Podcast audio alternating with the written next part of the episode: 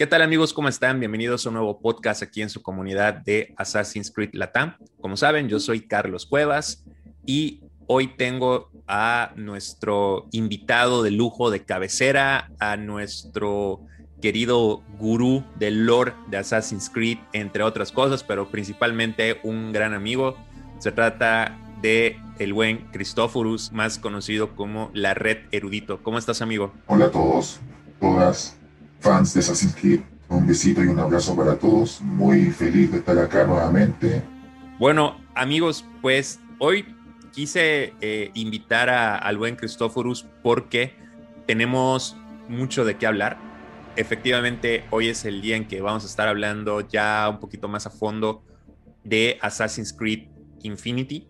Vamos a tratar de hablar y de entender qué es este proyecto y un poquito de nuestras opiniones personales de lo que puede ser, pero también de lo que no puede, de lo que no puede ser, ¿no? Porque la, la realidad es de que hay mucha especulación sobre, sobre eso, pero solamente hay dos fuentes. Una que es hecha por un periodista de Bloomberg de forma no oficial, fue una filtración que, que hizo, pues vaya, una, un trabajo periodístico que, que, que hizo y una respuesta inmediata que da Ubisoft a ese artículo hablando de, de, Infinity, ¿no? Entonces, partiendo de que nada más hay esos dos elementos y que en algunos casos coinciden en algunos puntos y en otros no, pues vamos a tratar de, de entender qué, qué, es el futuro de, de, Assassin's Creed de aquí a, a, unos, a unos tres años para, para todo lo que viene en la franquicia y cómo esto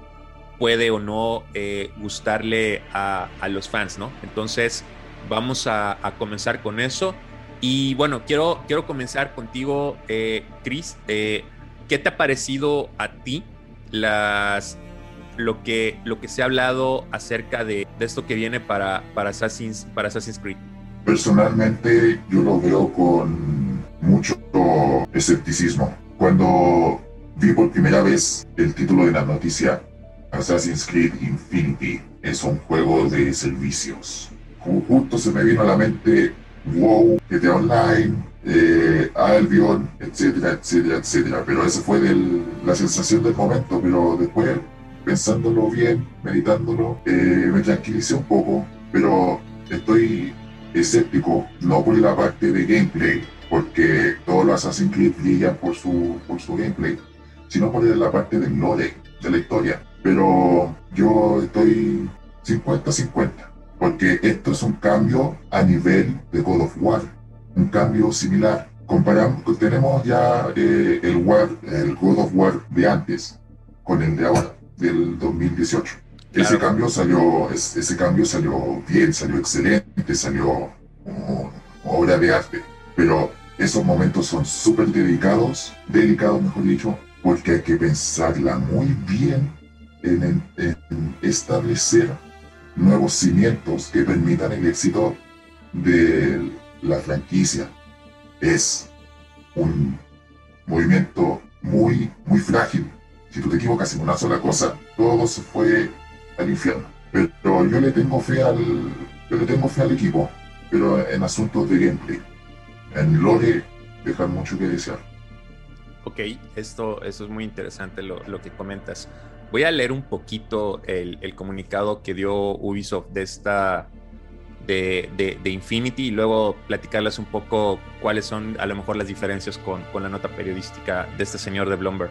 Pero vaya, eh, comentan que desde sus orígenes y eh, aventuras hasta su evolución a RPG, que ese es otro punto que, que deberíamos hablar, eh, Assassin's Creed ha mostrado cómo las decisiones que hacemos ahora nos importan, tan grandes o pequeñas, pueden influenciar en los eventos del futuro. Entonces, después de que Assassin's Creed, de Assassin's Creed Odyssey y Assassin's Creed Valhalla rompieran tantos récords, nos encontramos nosotros mismos en ese momento donde sabemos que las decisiones que estamos haciendo ahora para la franquicia van a impactar su futuro en años por venir. Entonces, aquí comentan que eh, junto a nuestro anuncio de nuevo contenido para Valhalla, queremos compartir algunas actualizaciones clave de las talentosas mentes que ahora van a estar trabajando en una estructura colaborativa entre los estudios de Ubisoft Montreal y Ubisoft Quebec. Primer punto importante, este, ¿no? La colaboración que hay entre eh, los estudios de Montreal y Quebec.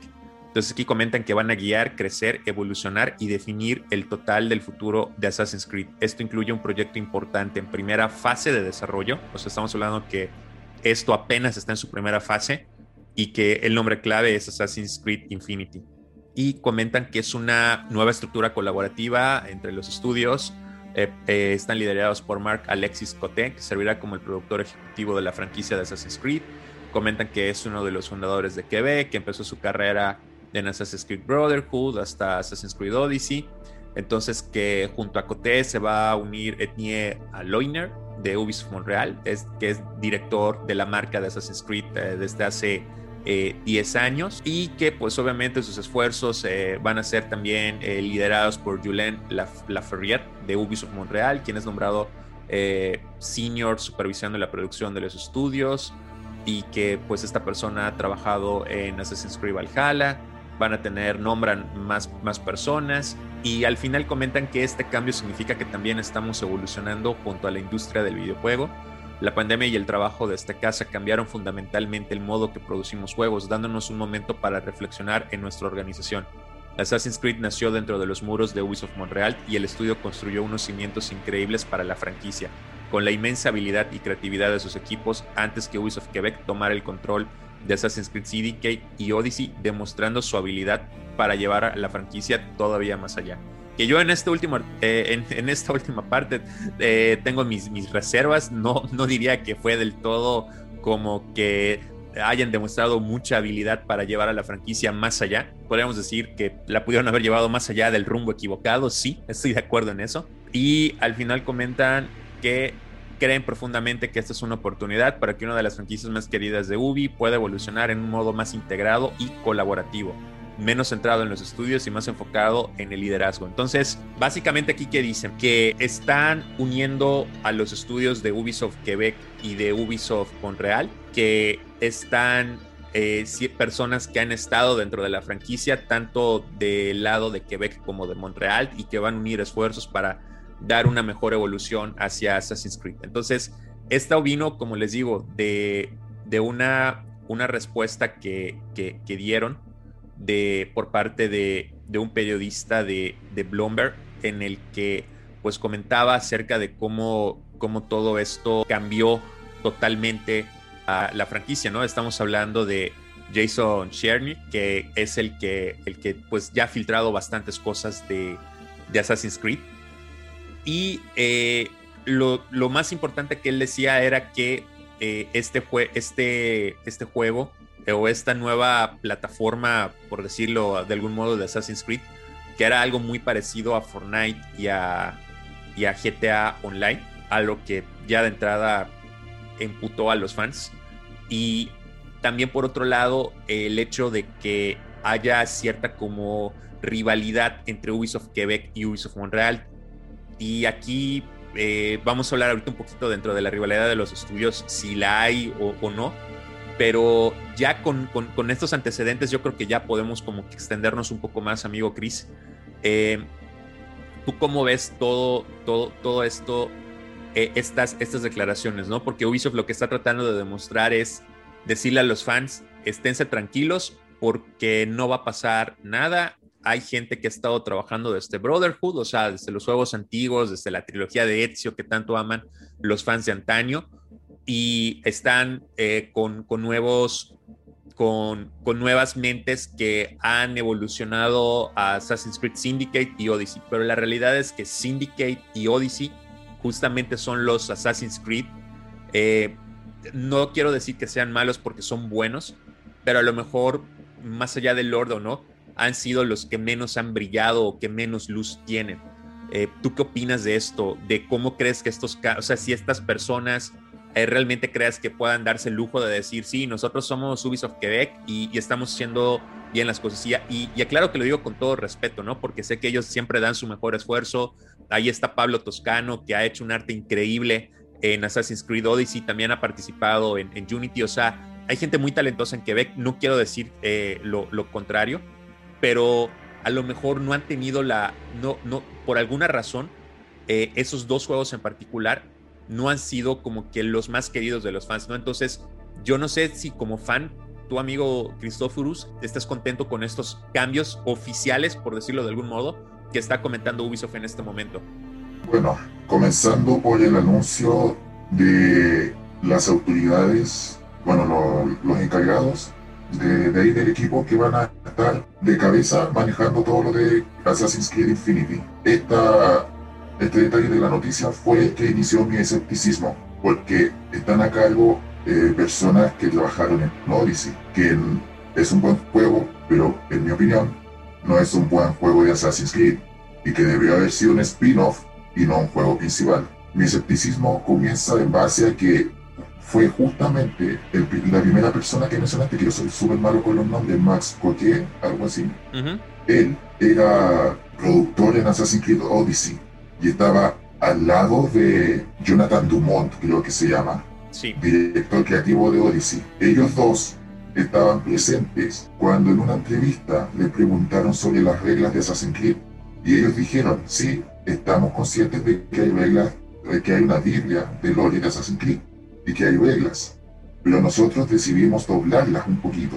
Eso fue el que inició mi, problema, mis, mis chispas en el cerebro, mi ah, no computa. Ah, ah, Ahí ya, para mí, fue como empezar con el pie izquierdo.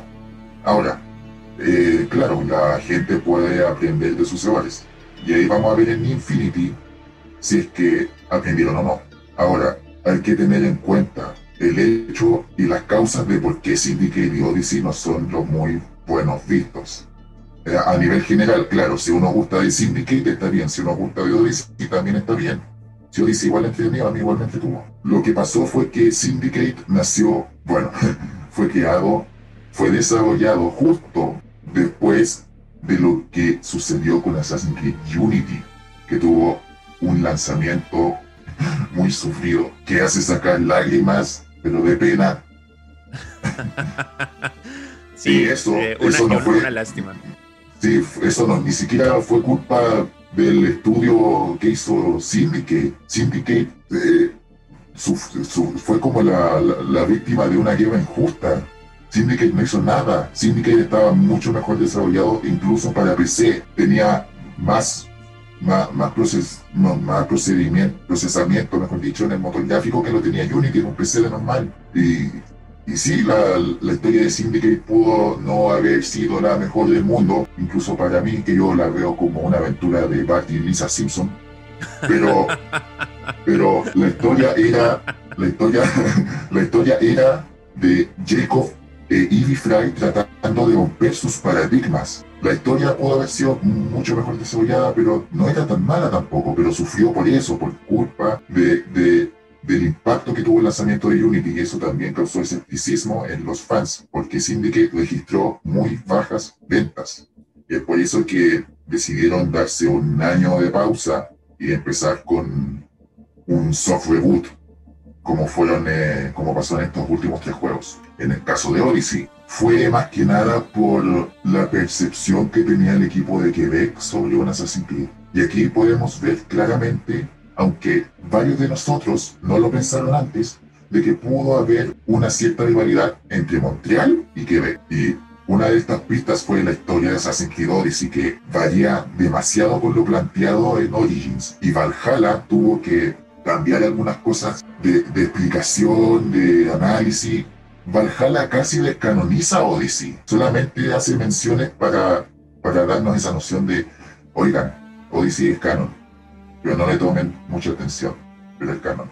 Y, eso, eso fue un, poco triste porque eh, todo equipo desarrollador sufre, sacrifica lágrimas, sudor y sangre para hacer un juego y hacerlo bien. Si hay problemas con el desarrollo de software, no son problemas adrede, son, son producto de riesgos no mitigados efectivamente. Pero no es porque el equipo sea flojo, no es porque el equipo sea malo, no es porque el equipo quiera darle una mala imagen, no, ellos se sacrifican sudor, lágrimas y sangre. Pero no se vio porque el enfoque del equipo de Quebec era muy distinto, incluso rondando la fantasía. Los poderes que había en Odyssey estaban explicados por la lanza de Leónidas, una lanza del Edén la primera lanza del Edén que vemos en la historia de la franquicia.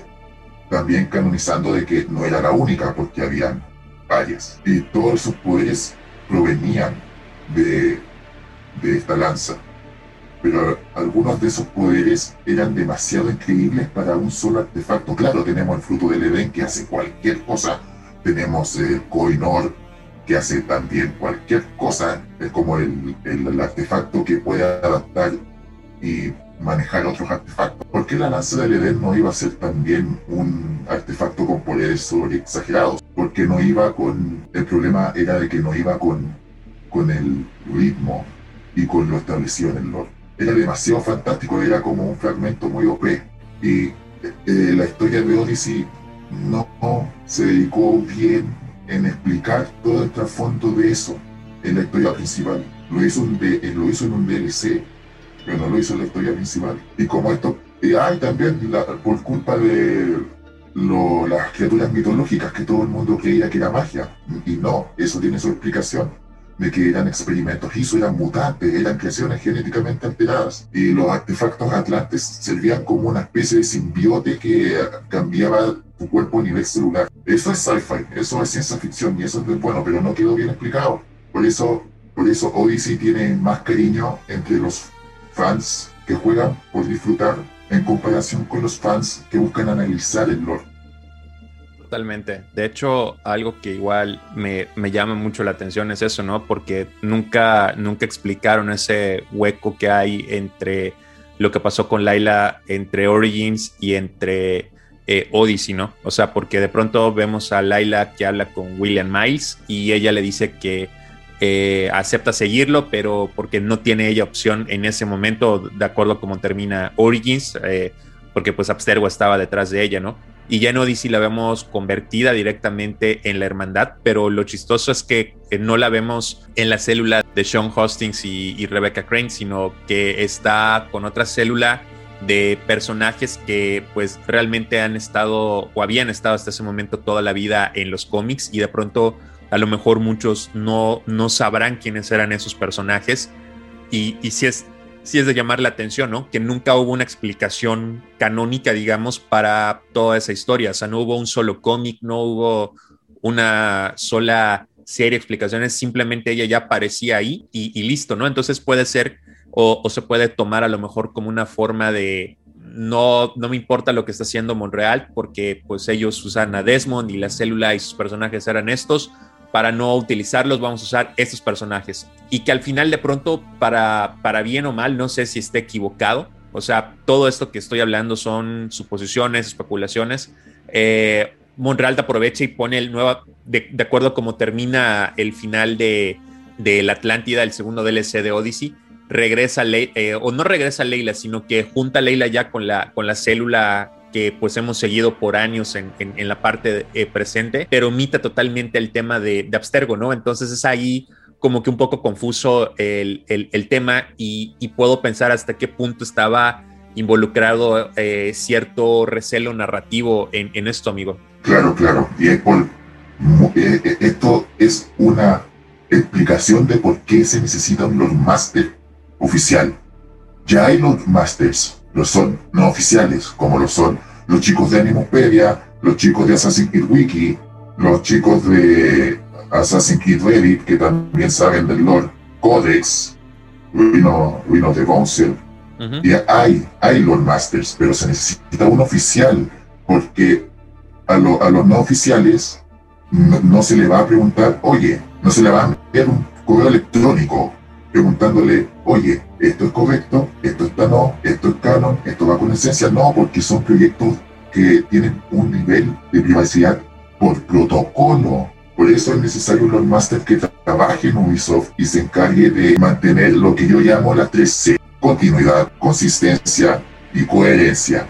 Y tiene que ser un organismo que trabaje en conjunto con todos los estudios para así evitar peleas. Eso fue lo que hizo el equipo de Assassin's Creed Odyssey eh, tomó algunas cosas de Assassin's Creed y los, les, cambió, les cambió el significado, incluso dando a una variedad en donde aparentemente el universo era un universo sentiente, porque también estaba la, estaba la teoría, eh, y yo debatí esto con varios fanáticos de la comunidad inglesa, estaba la teoría de que el universo era un ser sentiente, un ser con conciencia, no exactamente un ser vivo, pero un ser que sabe lo que está pasando y que quería destruir el planeta, nuestro planeta, por, eh, porque la llevábamos peleando, siempre la llevábamos peleando. La, la civilización humana era una, bueno, sigue siendo una civilización demasiado violenta y es por eso que el universo buscaba destruir, destruir, destruir, destruir, no, a los hizo también. Y eso daba las pistas Origins, que dio la teoría de que vivíamos en una simulación dentro de otra simulación, pero que no fue así. Y después sale Odyssey diciendo que probablemente el universo tenga conciencia. Pero después sale Valhalla cambiando todo esto. No es que el universo sea un ser sentiente y tampoco es que vivamos dentro de una simulación. Son, esos problemas se pueden evitar, esas peleas, esa, ese conflicto de no, yo creo que esto es bueno para Assassin's Creed, no, yo creo que esto otro, no, tu, tu, tu, perspectiva es mala, no, que la tuya no corresponde. Se necesita un organismo aparte que eh, controle eso y es, también es verdad que eso restringe mucha creatividad, creatividad, pero es mejor saber lo que uno está eh, escribiendo, haciendo y que esto se respete en futuros trabajos, porque está pasando lo mismo que pasó con las últimas tres películas de Star Wars. Ok. Es lo mismo. Sí, sí, totalmente.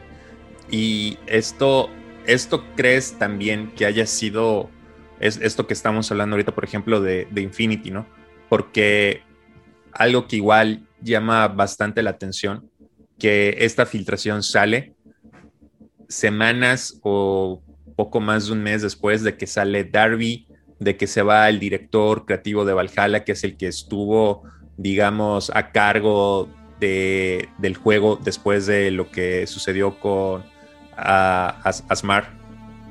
Y entonces ahorita, eh, ¿será que realmente Darby viendo todo lo que, lo que seguía, dijo, bueno, esto no me gusta y hasta aquí.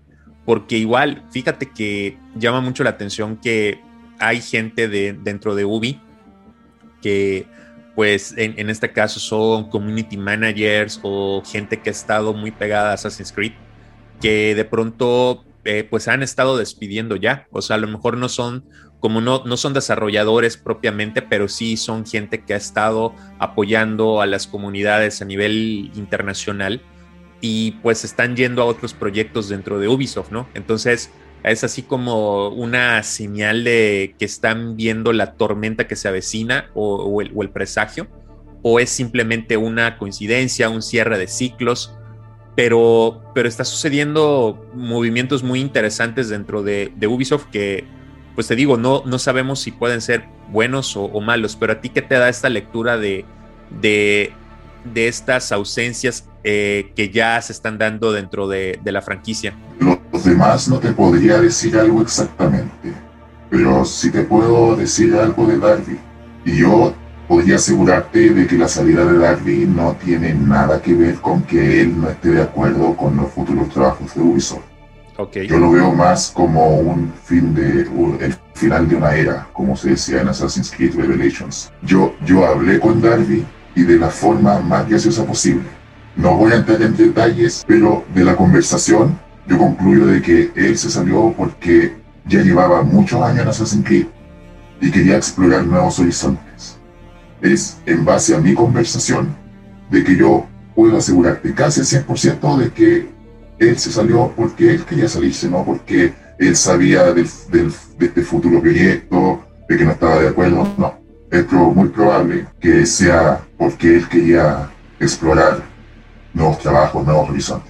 Es, es muy, es, es, muy interesante eso, ¿no? Porque ahorita eh, creo que la única persona dentro de Ubisoft que está eh, desde el primer Assassin's Creed, desde 2007, es Rafael Lacoste que él es el director de, arte, ¿no? Todo lo que vieron en Black Flag, en Origins, en Valhalla, ahorita nuevamente, en el primer Assassin's Creed, no estoy seguro en los de la trilogía de Ezio si estuvo también, pero él es el, digamos, el encargado de la dirección de arte de Assassin's Creed en general, ¿no? Aunque a lo mejor dentro de algún juego él pueda asumir el rol o se lo puede delegar a otra persona, pero vaya, creo si mal no, no, no, no recuerdo, no tengo el dato de alguien más que haya durado tanto, aparte de Gabe Graziani, que pues estaba con las comunidades, pero ahora ya está en otro lado de, de, Ubisoft, pero él es la única persona que está trabajando desde 2007 en un Assassin's Creed. Entonces creo que podemos a lo mejor concluir un poco de que puedo no haber esa rivalidad por, por circunstancias, ¿no? Eh, Erudito mencionó algo, algo muy interesante que pues es como obviamente Syndicate está pagando o pagó los platos rotos de lo que sucedió lamentablemente con el lanzamiento de, de Unity y todo lo que derivó tanto para Ubisoft como para la marca como tal de Assassin's Creed. Y por otro lado, viene la parte más, más complicada de, todo esto, ¿no? Tratar de entender qué demonios es Infinity. Y lo primero, y aquí afortunadamente Erudito puede, puede darnos mucha luz, juegas más allá de, de Assassin's Creed. Entonces tú sí has jugado tanto Grand Theft Auto 5 y creo que por ahí me has comentado que has jugado Fortnite y Sé que a lo mejor algunos de los que nos están escuchando ya habrán jugado los, el multijugador de GTA y ya han jugado Fortnite, pero de pronto habrá algún chaborruco por ahí perdido como yo que no los haya jugado. Entonces, ¿qué es lo que está pasando? El por qué este periodista nos lanza esta bomba de que lo que viene para Assassin's Creed va a ser algo muy parecido a estos dos juegos, a Grand Theft Auto 5 y a Fortnite. ¿Por qué el hate? O sea, ¿de dónde viene tanto, tanto hate de las de, algunas personas sobre que eso no es algo bueno para, para Assassin's Creed y qué tan probable crees que sea algo tal cual para empezar, hay que aclarar que la comparación que hizo el periodista pudo haber sido malinterpretada incluso esta comparación no puede hacerle justicia a la verdadera naturaleza de Assassin's Creed Infinity, porque es a partir de las principales características de estos dos juegos que la gente empezó a agarrar un hate masivo en las redes sociales. Primero que nada, Assassin's Creed no va a ser un shooter, no. Hay mecanismos de shooter, pero eso es otra cosa. Assassin's Creed fue un juego de acción-aventura, actualmente un RPG. No va a ser como Fortnite. No, sáquense, eso, de la, cabeza. A lo mejor en un futuro hacen un, un, spin-off con un juego de Assassin's Creed que sea como Fortnite, pero la realidad de las cosas es que eso está muy lejos de suceder. Yo, yo se los puedo asegurar, sáquense esa idea de la cabeza. No va a ser como Fortnite. Porque no va a ser un multijugador al fin y al cabo, ¿no? Depende, y se los voy a explicar en este mismo momento. La cosa principal que yo puedo deducir de esta comparación fue que Assassin's Creed Infinity va a incluir cosas que ya tienen los últimos tres juegos. Microtransacciones. Fortnite las tiene, GTA Online también las tiene. Yo jugué, yo juego GTA Online. Jugué WoW, World of Warcraft por tres meses. Jugué Fortnite, pero muy poquito. No me gustó. Y yo no sirvo para los, los Battle Royale.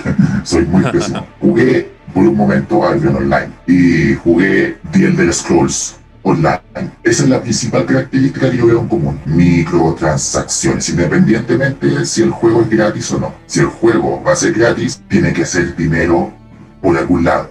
Es por eso que existen las microtransacciones. Es muy probable que Assassin's Creed Infinity, al tener un servicio, en, eh, un, un juego de servicio. Al ser un juego como servicio, va a incluir soportes multijugador que requieran conexiones en línea. ¿Esto para qué es? Para PvP, Player versus Player, para PvE, Player versus Everything, o jugador contra IA, o PvPvE, que es una combinación de las dos. A lo mejor Assassin's Creed Infinity va a contar con un soporte en donde los jugadores puedan eh, interactuar entre ellos como va a haber un, como posiblemente, por favor, yo no soy periodista ni, ni, trabajo en UBI, así que todo lo que estoy diciendo es, son suposiciones, no, no, no, le, no lo tomen en serio, son posibles ideas, no.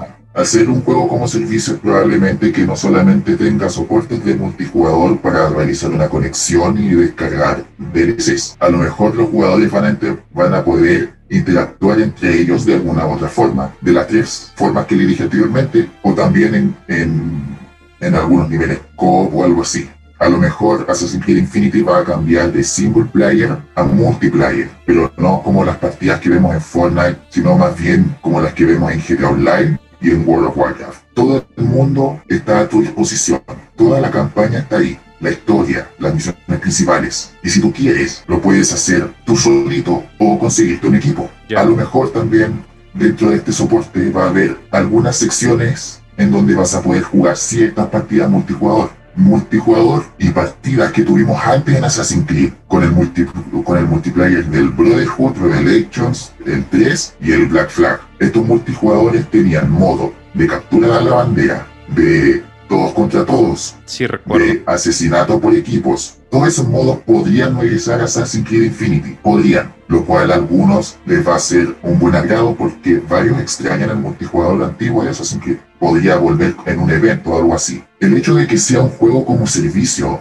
es para no gastar tanto presupuesto en hacer un juego nuevo. Porque para hacer un juego nuevo, tú tienes que invertir tu presupuesto en nuevo motor gráfico, nuevo motor de físicas, nuevas propiedades, nuevas animaciones, etcétera, etcétera, textura, todo eso. ¿Cuántas veces Assassin's Creed ha cambiado su motor gráfico y motor de físicas? Varias veces. Y todas esas veces necesitan dinero, necesitan presupuesto que cada vez va a ser más grande. Para no crear un juego desde cero con un presupuesto gigante, con nuevas tecnologías, lo que va, lo que probablemente vaya a hacer Assassin's Creed Unity va a ser eh, establecer ya un motor gráfico, ya un motor de físicas, ya sus texturas, etcétera, etcétera, etcétera, y de a poco va a añadir nuevo contenido, porque eso es lo que hace GTA Online. GTA Online no ha cambiado su forma de jugar desde que salió GTA V. GTA Online fue una actualización para el GTA V que usa lo mismo que el juego principal. El mismo mapa, eh, las mismas gráficas, la misma física.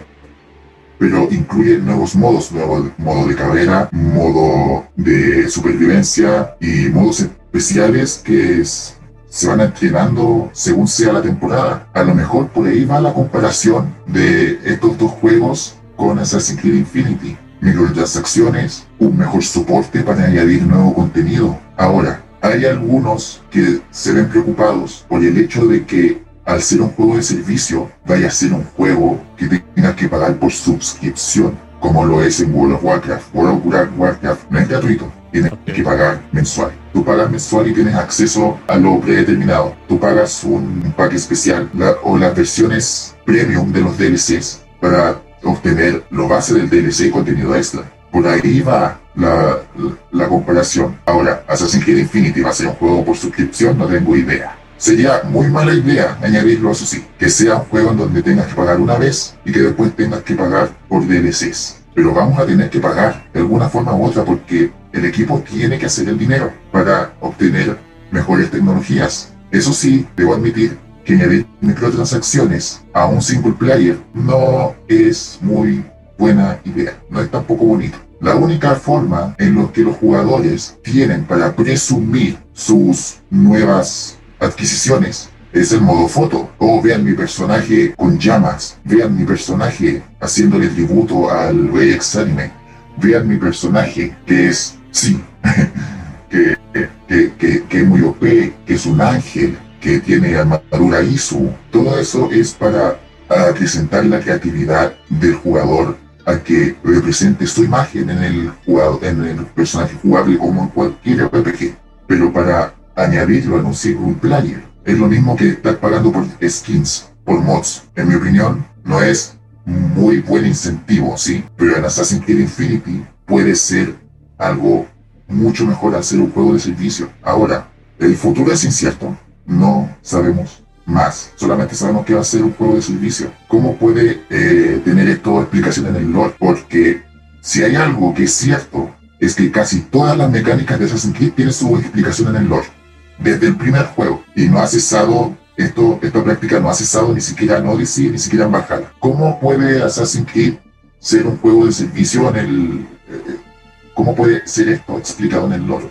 A mí se me ocurren dos formas. La primera, ¿se acuerdan del proyecto Animus mencionado por William Miles en Assassin's Creed Origins? Cuando William Miles recluta a Leila Hassan, él le dice que ella puede ayudar en el proyecto Animus, en la versión del proyecto Animus de la hermandad. Cabe destacar que el Animus de Leila es el Animus más poderoso hasta la fecha. Incluso disimula cosas que nunca pasaron en primer lugar sin, sin desincronizarte. Sí, eh, es bastante ridículo, si soy sincero, pero tiene su explicación en el lore.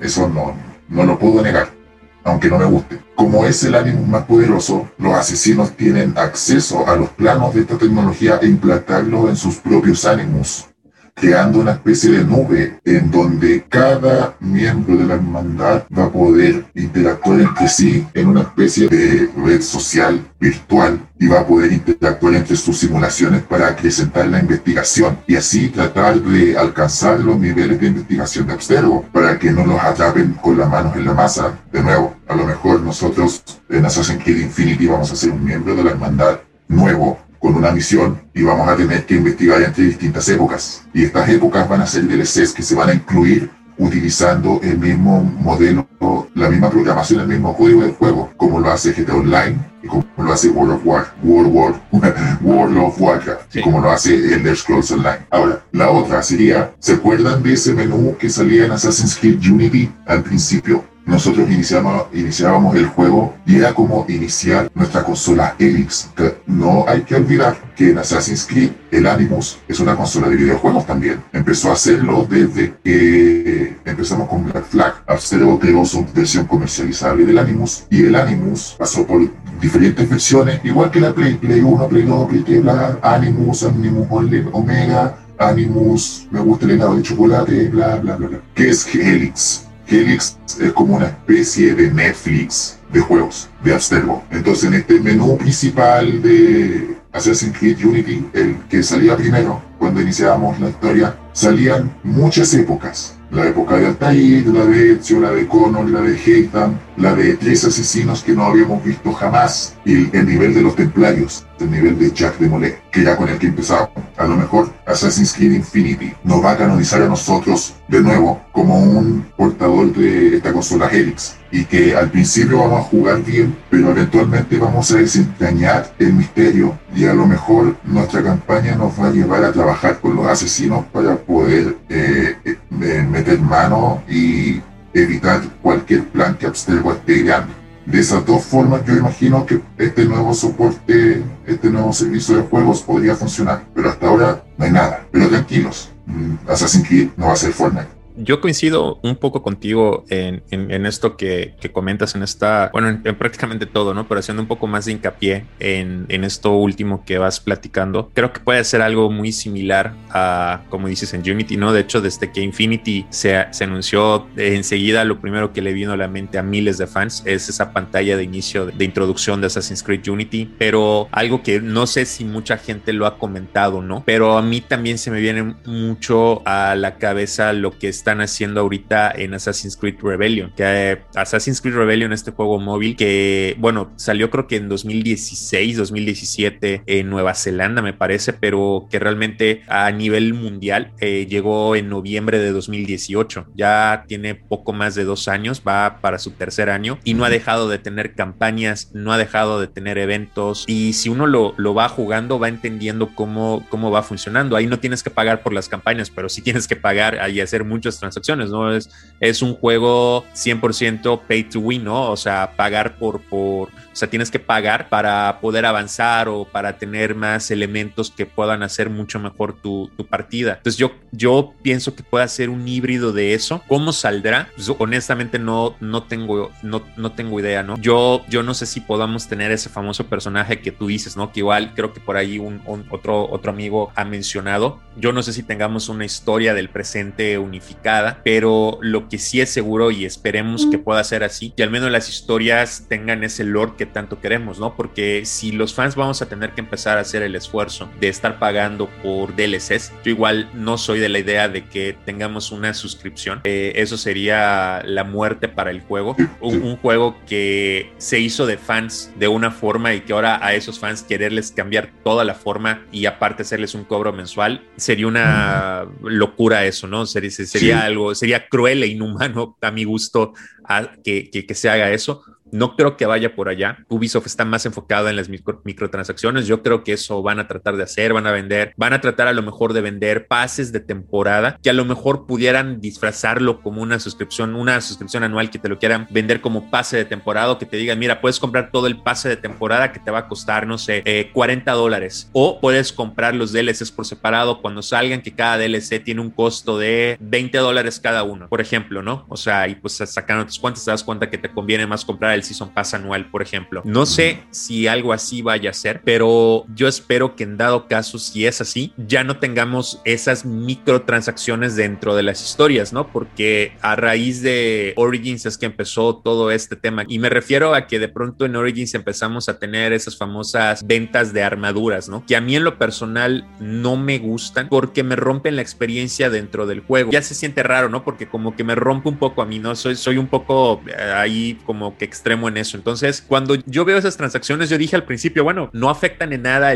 la, experiencia del juego, el hecho de que quieras tener un nuevo pack de armaduras, pero a mí principalmente es algo que no me gusta, o sea, a mí no, no me gusta tener, eh, por ejemplo, eh, solo para que tengan una idea. Me acuerdo que una vez salió en Origins, no sé si todo, me imagino que todavía debe estar disponible a la venta, un pack de cotonete, o sea, literal, o sea, Valle que en vez de tener una lanza tenía un cotonete, esa madre que te metes en el oído para limpiarlo, o sea, eh, podías tener una armadura así, entonces dije, güey, o sea, yo honestamente no pagaría por eso, pero hubo gente que sí lo pagó, o sea, se le hizo chistoso tenerlo así en el juego. Y dijo, va, venga, yo lo pago. Y lo mismo pasaba, por ejemplo, en, en Odyssey, por ejemplo, recuerdo, bueno, en Odyssey ya se extendieron muchísimo más, sacaron la armadura de Abstergo, la armadura de Halloween, sacaron por ahí una con, con unicornio, entonces tú podías poner a tu unicornio sobre un Alexios totalmente eh, con el torso descubierto y nada más ahí como que con un taparrabos y aceitado y recorrer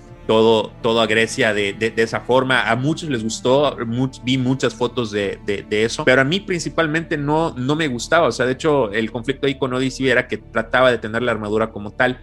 Entonces, con esta manera que, que va a tener Ubisoft de, de ofrecer Infinity para lo que creemos que puede ser y lo que ha comentado aquí eh, lo que has comentado, amigo mío. Creo que a lo mejor ya lo no, no tendríamos estas cosas como tal, porque sería ya, ya, ya demasiado, ¿no? Ya sería un insulto que te digan, oye, vas a pagar un Season Pass y aparte vas a pagar microtransacciones dentro de esos DLCs que te vamos a dar. A mí ya me se me sería abusivo incluso aunque no sean, aunque sean cuestiones estéticas, que es de lo que he estado hablando en estos últimos cinco minutos, ¿no? Que son, son cuestiones estéticas, que, o sea, porque al final que le pongas una armadura más vistosa o distinta como es el, en el juego, no va a afectar mucho la, historia o, la trama. Entonces, ¿qué crees que pase al final? ¿Crees que, que sea así o crees que, que, lleguemos a ese extremo?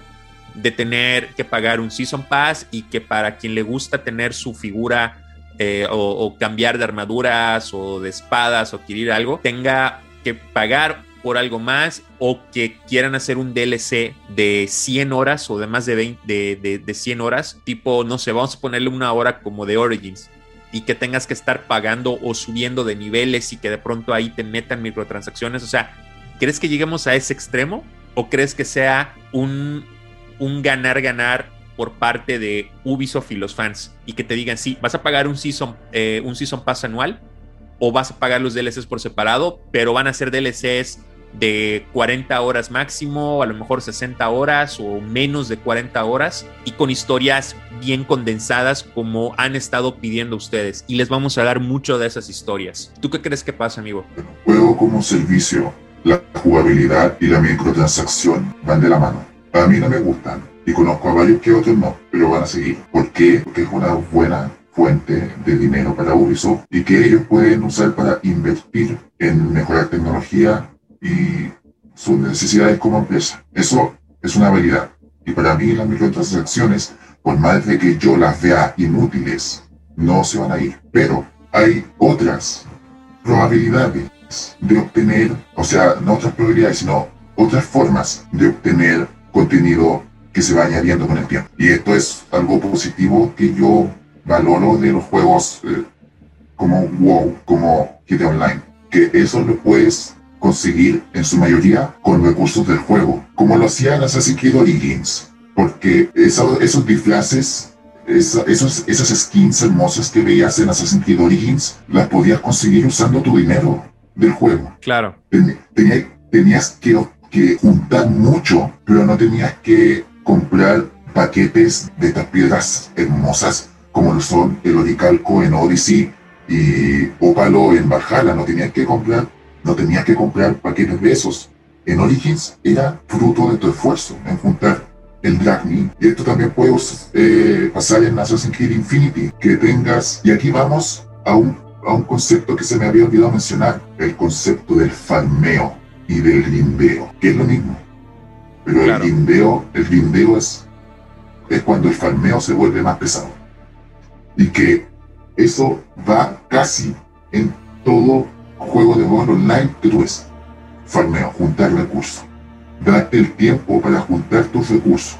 A lo mejor ese contenido adicional que va a aparecer en Assassin's Creed Infinity probablemente venga como contenido exclusivo en un Season Pass por un tiempo, probablemente, pero después va a estar disponible para todos y es, esos jugadores van a poder conseguirlos con recursos del juego, ya sea dinero del juego, recursos, piedritas, madera, cosas así por el estilo que tú juntas en el juego. Y no es necesario que tengas que comprar. Comprar sería por el lujo para tenerlos antes que los demás, pero no es una necesidad y probablemente pueda ser así en Assassin's Creed Infinity. Ahora, no es que Assassin's Creed Infinity vaya a tener un farmeo muy desgraciado como para poder pedirte dinero para farmear. Y de hecho, yo no conozco ningún juego que te pida dinero para farmear más que los juegos que hay en celulares. No, no me estoy refiriendo a comprar paquetes, sino que, que literalmente tengas que invertir dinero para tener los recursos directamente, no.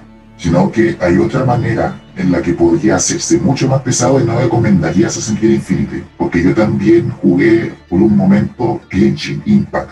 Y el farmeo de Genshin Impact es uno muy sucio, muy descarado, muy, muy malo. Porque es como que tienes una barra de energía que se te gasta para farmear y si se te gasta ya no puedes volver a farmear hasta que eso se te rellene. Esa sería la peor recomendación que podría hacerle el equipo de Ubisoft a Assassin's Creed Infinity. El farmeo, yo soy de los que farmean. A mí me gusta farmear. Hubo un tiempo en el que yo hice los, las quests de Odyssey, habían quests secundarias que, que no, no, no, eran parte de la historia, pero yo las hice, pero las hice con la idea de que eran parte de la historia. Estuve como dos horas haciendo, haciendo ese tipo de misiones. Después de estas dos horas me di cuenta que eran misiones para limpiar. Yo dije, chuta. Estaba tan poderoso que, que, disfruté de la campaña sin, sin tener que limpiar. Esa fue una de las eh, críticas que tuvo Odyssey. Tenía, tenías que farmear para hacer la campaña principal, cuando en Origins eso no pasaba. Ese eh, sería mi recomendación para Assassin's Creed Infinity. Si quieren añadir microtransacciones y lo van a hacer, ténganlo por seguro, amigos oyentes, amigos y amigas oyentes. Eso, lo, las microtransacciones bien. Pero esta es la ocasión para poder implementarlas bien y de que causen, sean motivo de alegría en los jugadores y no de de, de, de, pena de puta, yo soy completista, no voy a poder tener esto, me pide dinero. No, ahora lo pueden implementar bien para que todos ganen, ya sean los que lo quieren tener primero comprándolo o los que lo van a tener después farmeando recursos. A lo mejor van a venir con la Season Pass cuando añaden contenido nuevo, como lo como pasa en World of Warcraft, que ahora está con Shadowlands y creo que es su séptima octava expansión, no estoy muy seguro. Y siempre añaden cositas. Lo jugué por tres meses y por lo que sé, eh, las cositas que venían en, en, una especie de Season Pass de, oye, hacete, preordena Shadowlands primero y después te, tendrás todos estos paquetes. A mí me han dicho que esos paquetes los voy a tener después. Solito al, al completar misiones o al, al farmear dinero. Ahora, no soy jugador bien experto, así que si hay algún fan de Warcraft que me pueda decir, no, eso es exclusivo nomás, lo siento, que lo comente o que lo confirme, por favor. Pero eso, el, el farmeo puede ser saludable ahora, que va a ser agradable, tiene que ser agradable, porque si no, si no lo es, y si cuenta con algún límite, y si restringe tu avance la campaña, porque los fans de Assassin's Creed quieren disfrutar de la historia sin interrupción, más que su propio nivel de habilidad. Si lo hacen bien, Assassin's Creed Infinite puede ser muy buen juego, pero si lo hacen con alguna restricción así, se van a disparar en su propio pie. Eso, eso es eso es a mi parecer. Y así es como podría ser Assassin's Creed Infinity. Puede ser realmente amigable si lo hacen bien. Excelente. O sea, entonces, digamos ya como para ir cerrando este capítulo de podcast, podríamos decir eh, que más allá de todo lo que pues se ha comentado de posibles rivalidades, de filtraciones, de eh, modalidades de juego, de microtransacciones, al final el futuro de Assassin's Creed puede llegar a ser prometedor todavía. O sea, no hay que tirar todavía la esperanza de que podamos tener algo, algo bueno. O sea, por lo que, te estoy entendiendo, ¿no? Sí, claro, claro. Yo estoy 50-50, pero estoy así porque el, por el lore nada más, porque el equipo no, no, eh, no se ha tomado la molestia de añadir estándares y cosas así que miran y controlen cómo se cuenta la historia. Pero como está en una etapa muy temprana de desarrollo, puede terminar siendo muy buen juego. Que al final eso de lore estoy de acuerdo contigo, pero creo que tampoco va a influir mucho si no tiene un lanzamiento como Infinity o si al final se deciden hacerlo como, un juego normal, ¿no? Porque ese es el problema, o sea, si hicieran un juego como los que hemos estado siendo acostumbrados, ¿no? Y sacan un solo juego, ¿no? Assassin's Creed eh, México, por ejemplo. Y si no tienen un Master Lord y le dan la responsabilidad, no sé, a Ubisoft Sofía, eh, Ubisoft Sofía puede sacar su propio Lord y en una de esas puede ser correcto o en una de esas puede ser incorrecto en muchas cosas, ¿no? Y creo que es lo mismo que va a pasar con Infinity. O sea, al final creo que podemos decir que podemos tener un buen futuro para Assassin's Creed pese a todo esto que, ha salido. Y digo pese a todo esto y me refiero a, no al comunicado de Ubi, porque al final Ubi lo que está anunciando son cambios en, de Assassin's Creed que no sabemos si van a ser buenos o malos, pero al fin y al cabo son cambios, pero sí a, ciertos comentarios que, que, hay en las redes de que la franquicia sí ya murió, que ya se están dando las cosas por muerto y al final no tenemos nada concreto, como les, les hemos estado diciendo, no, no hemos visto un solo teaser, un solo demo, una sola fotografía, texto, código, lo que ustedes quieran de lo que es este proyecto, ¿no? Que como menciona el comunicado, apenas está en su fase inicial. O sea, lo están comenzando a hacer apenas. Recuerden que los Assassin's Creed tardan normalmente o se empiezan a producir tres años antes de su lanzamiento, ¿no? En el caso de Valhalla decían que lo comenzaron a hacer desde 2017, casi casi después de Origins se empezaron a embarcar en Valhalla. Entonces ahorita este proyecto está en pañales y ya la gente como que ya tiró la toalla respecto a esto, ¿no? Entonces vamos a esperar a ver qué va a pasar, vamos a creer eh, en, que Assassin's Creed puede levantarse y esperemos que como comenta el, buen erudito podamos tener pronto un Master Lord que ya es necesario y no solamente para los juegos porque recuerden lo que siempre les comento ya Assassin's Creed ya el nombre como tal ya va a ser una, una marca que va a rebasar los videojuegos van a haber fans de Assassin's Creed que se van a hacer fans de la serie sin haber jugado un solo juego y que van a estar interesados solamente en lo que viene en la siguiente serie y se les puede llamar fans de Assassin's Creed. Por ahí no, a lo mejor con en menor posibilidad, pero ya podemos empezar a tener fans en los cómics que solamente les gusten los cómics y quieran ver las series y no necesariamente van a tener que jugar todos los videojuegos, ¿no? Entonces, con justa razón, yo creo que necesitamos ese Master Lord que, menciona eh, el buen Chris, porque eso le, le va a dar un, una vía, un camino correcto a que no tengamos historias diluidas y nos estemos ahí calentando la cabeza, como bien menciona con ese ejemplo de que pase lo mismo como en Star Wars con las últimas tres películas, ¿no? Vamos a ver qué va a pasar, sigamos confiando en Assassin's Creed y, esperemos que todo vaya bien. Amigo erudito, ¿algo más que quieras comentar ya para, para cerrar este capítulo? Claro, esperen, esperen noticias oficiales, no se dejen llevar por las comparaciones que no hacen justicia a la naturaleza de la franquicia y tengan debates sanos. No peleen, no se insulten. Nadie sabe nada de Assassin's Creed Infinity más que el propio equipo de desarrollo. Así que todos tranquilos y Assassin's Creed no hace Fortnite. Por favor, no, no se desesperen con eso. Y eso nada más. Perfecto. Pues amigo Chris, nuevamente, como siempre, te lo digo, es un lujo. Eres de verdad, no sé si lo sabes, pero creo que eres la persona con más participaciones. Creo que ni Fer ha participado tanto en los podcasts de, Assassin's Creed Latam como tú. La, verdad es que eh, siempre es un lujazo poder hablar con, contigo. De verdad te lo agradezco un montón. Por favor, compártenos tus, tus canales, tus redes, para que la gente también ahí eh, que esté interesada en todos sus comentarios y en toda esa sapiencia del lore de Assassin's Creed pueda seguirlo. Me pueden encontrar en YouTube como La Red de Erudito, aunque subo video, subo, video cada vez que hay alineación planetaria. Y también en Twitter, de la misma forma, a La Red de Erudito, donde comparto alguna que otra cosa de Assassin's Creed, mis pensamientos sobre la red y, converso con ustedes. Así que si tienen alguna pregunta del lore, preguntas estúpidas no existen, gente. Solamente pregunten y yo le, respondo, incluso le respondo hasta con fuentes. Así que si tienen alguna pregunta, es eh, cualquier cosa que necesiten de la franquicia de Assassin's Creed, información, etcétera, etcétera, cuenten conmigo que ese es mi objetivo principal, ayudar, ayudarles a entender el lore. Y al contrario, muchas gracias a ustedes por, por volverme a invitar. Eh, es, es, un agrado poder conversar de Assassin's Creed con ustedes. Bueno, con otros Assassin, Assassin's Creed fans también. Eh, pero sí, es un agrado compartir con ustedes y, y, muchas gracias por la invitación. Y el mismo mensaje para ustedes si necesitan ayuda de lore, cosas así, ya saben dónde encontrar. Perfecto pues no me queda más que agradecerte nuevamente, amigo, y también a todos los que nos están escuchando. De verdad, muchísimas gracias. Este podcast lo hacemos de corazón para todos ustedes, para que estén enterados de todo lo que está pasando en el universo de Assassin's Creed.